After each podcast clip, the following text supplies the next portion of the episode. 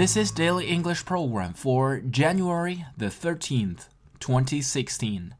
The term for today is cheapie. Cheapie is spelled C H E A P I E. Hmm, is that a bit like cheap? Yes, cheapie 这个单词的意思是便宜货。It's a cheapie. I spent only a couple of bucks on it. 这东西挺便宜的，我没花几块钱。It's a cheapie. I spent only a couple of bucks on it. 在这里，buck, b-u-c-k 的意思是钱。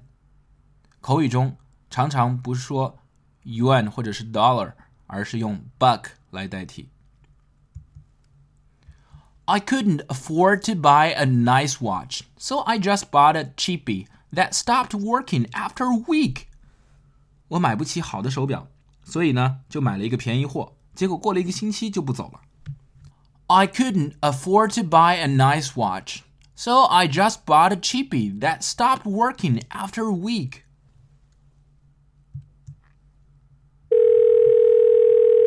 Hello? Hey, Mike, you know what? I just bought a phone. And it's a bit like the latest iPhone. And it's a great deal. I spent only 300 bucks for it. Is that nice?